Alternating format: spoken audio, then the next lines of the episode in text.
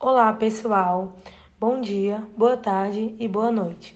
Hoje eu, Miriam Jovino, juntamente com a minha dupla Maria Tereza, da turma 15 de odontologia do INTA, vamos explicar para vocês sobre epigenética geral. De início, eu vou passar a fala para Maria Tereza explicar para vocês o conceito e um pouco mais sobre esse tema.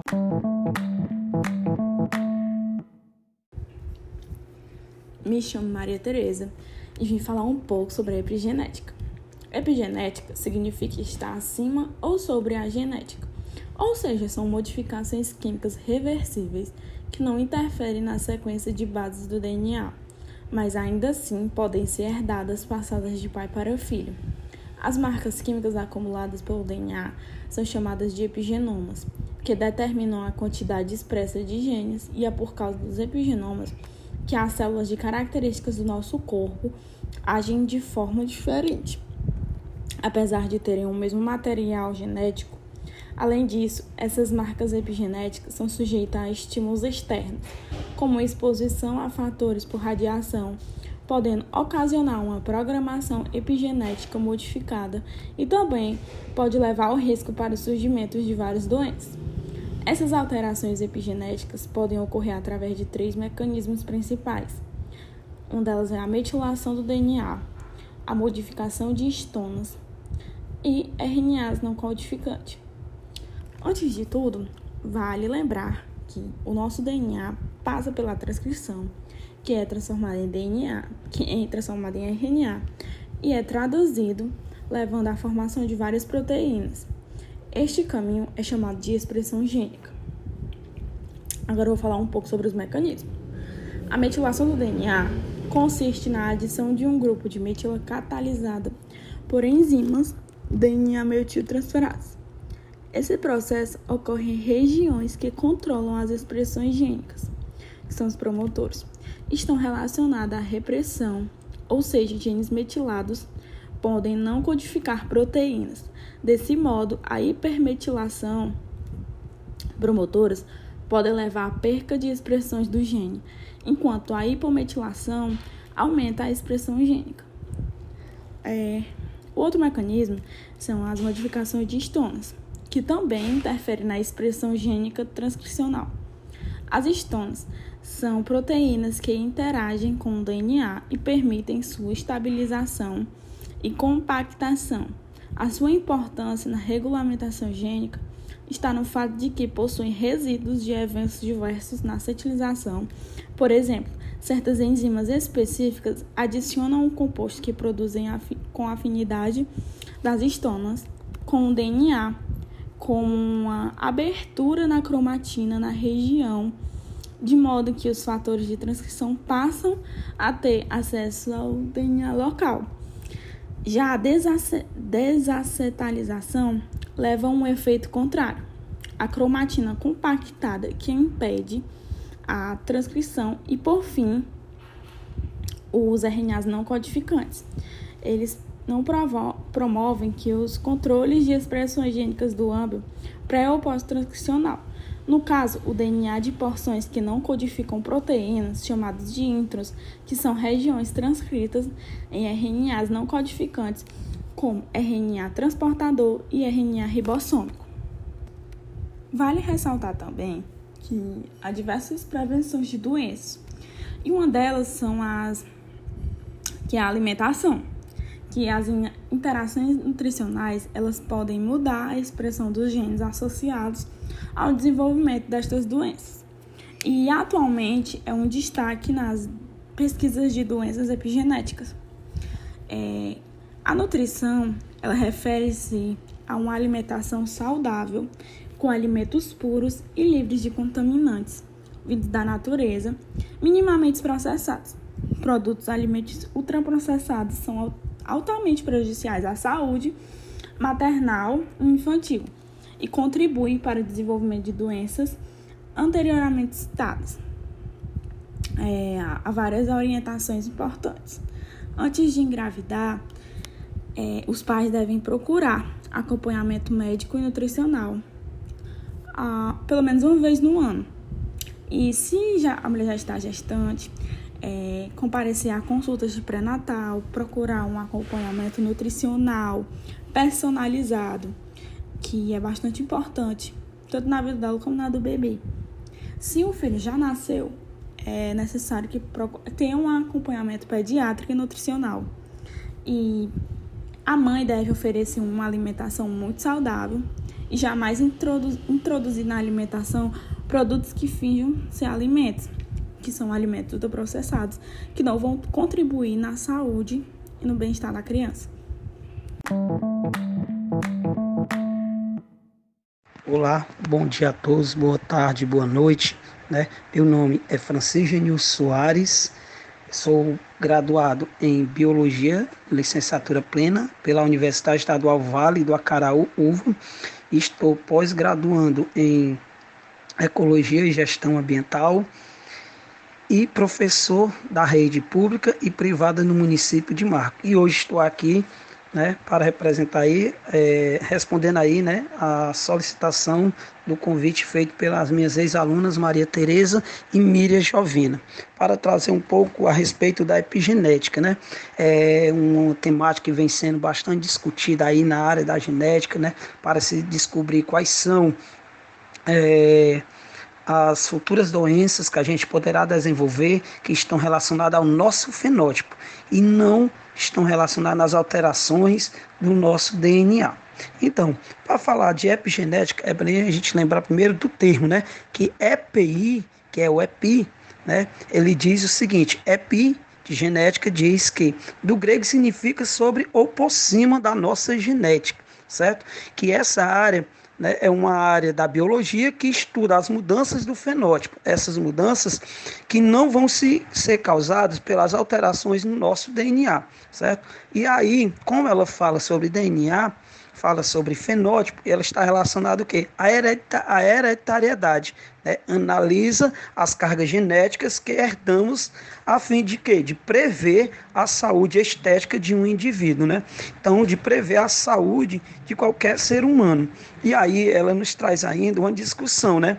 Que essa carga, além dela estar relacionada a a, que nós recebemos dos nossos antecessores, né, o que é que ela vai fazer? Ela vai nos ajudar a identificar algumas tendências ou propensões. O que são essas propensões? Né?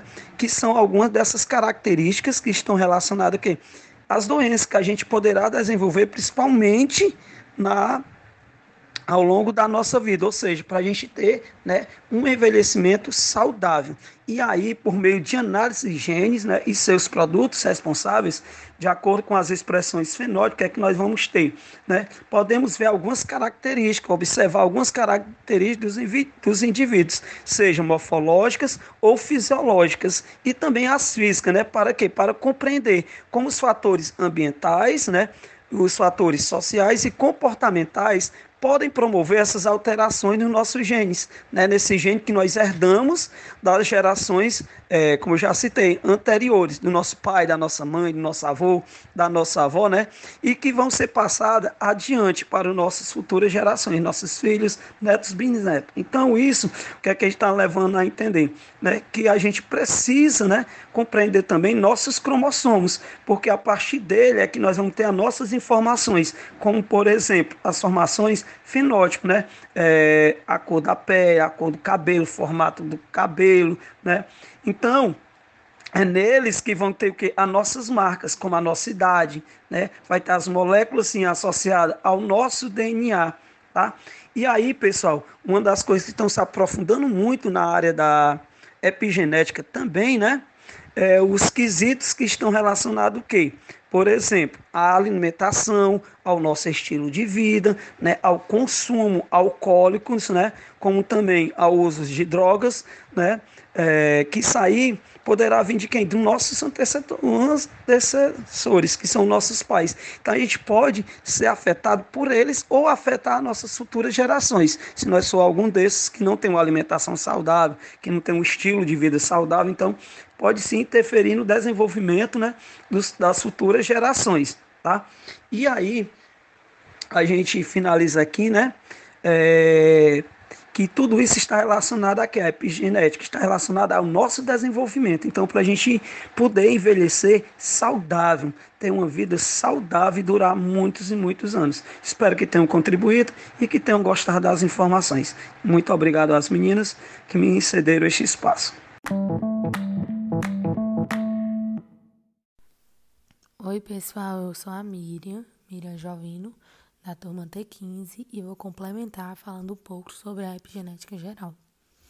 As alterações moleculares do dia a dia, inicialmente pode ser citado os astronautas Scott e Mark Kelly, que passaram um ano na Estação Espacial Internacional.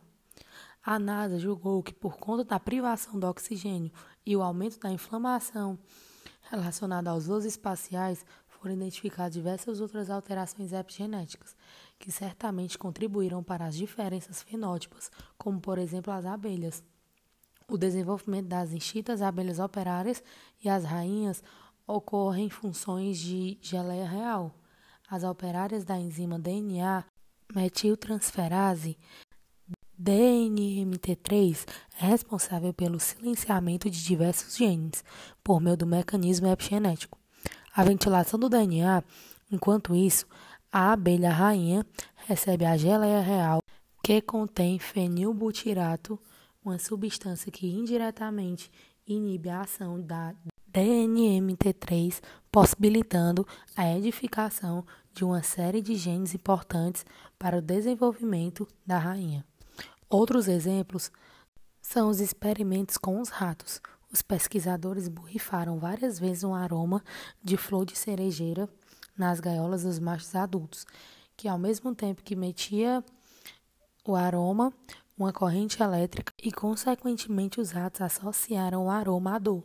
Seus filhotes, criados longe dos pais, ao sentirem o cheiro da flor, ficaram mais nervosos que os ratos que não se submeteram ao experimento.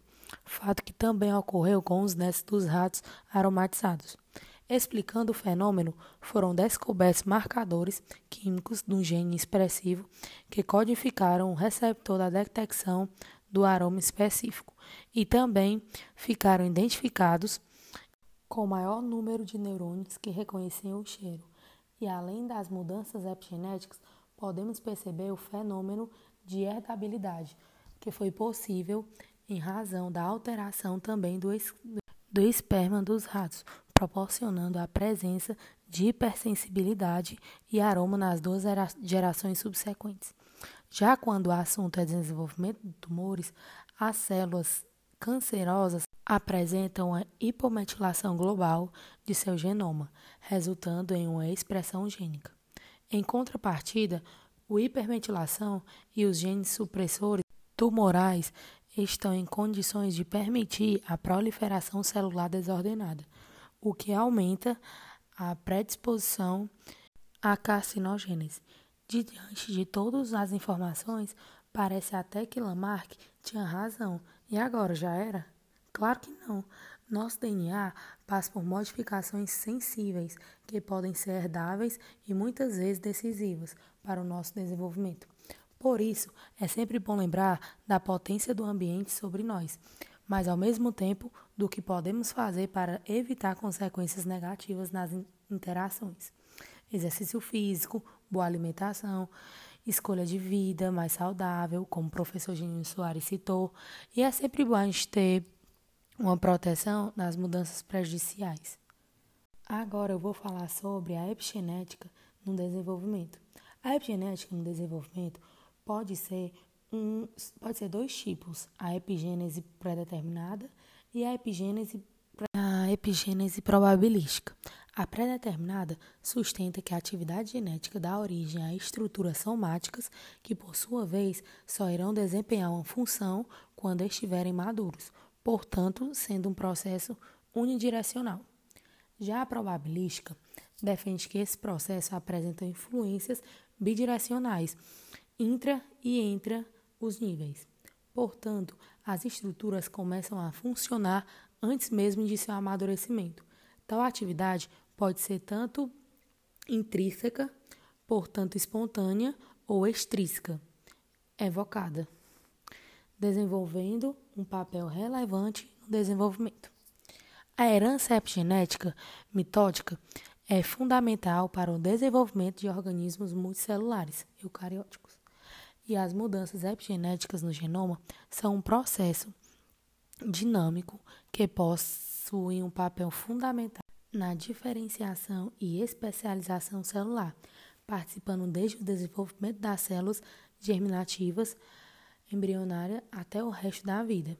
Após a fecundação, o zigoto inicialmente apresenta duas pro, é, dois pronúcleos distintos, contendo o material genético do espermatozoide e do óvulo, e após a função em um só núcleo e a divisão para duas células, o processo de ativação gênica zigótica se inicia, não só desencadeando a transcrição e a tradução do genoma do zigoto recém-formado, como também a extinção de todos os RNA mensageiros e as proteínas maternas, e a deleção de todos os marcadores epigenéticos dos genomas parentais, a fim de estabelecer uma total potenciabilidade.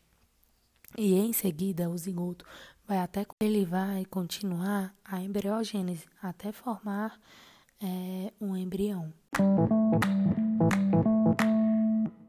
E esse foi o nosso podcast sobre epigenética geral. Obrigada pela atenção.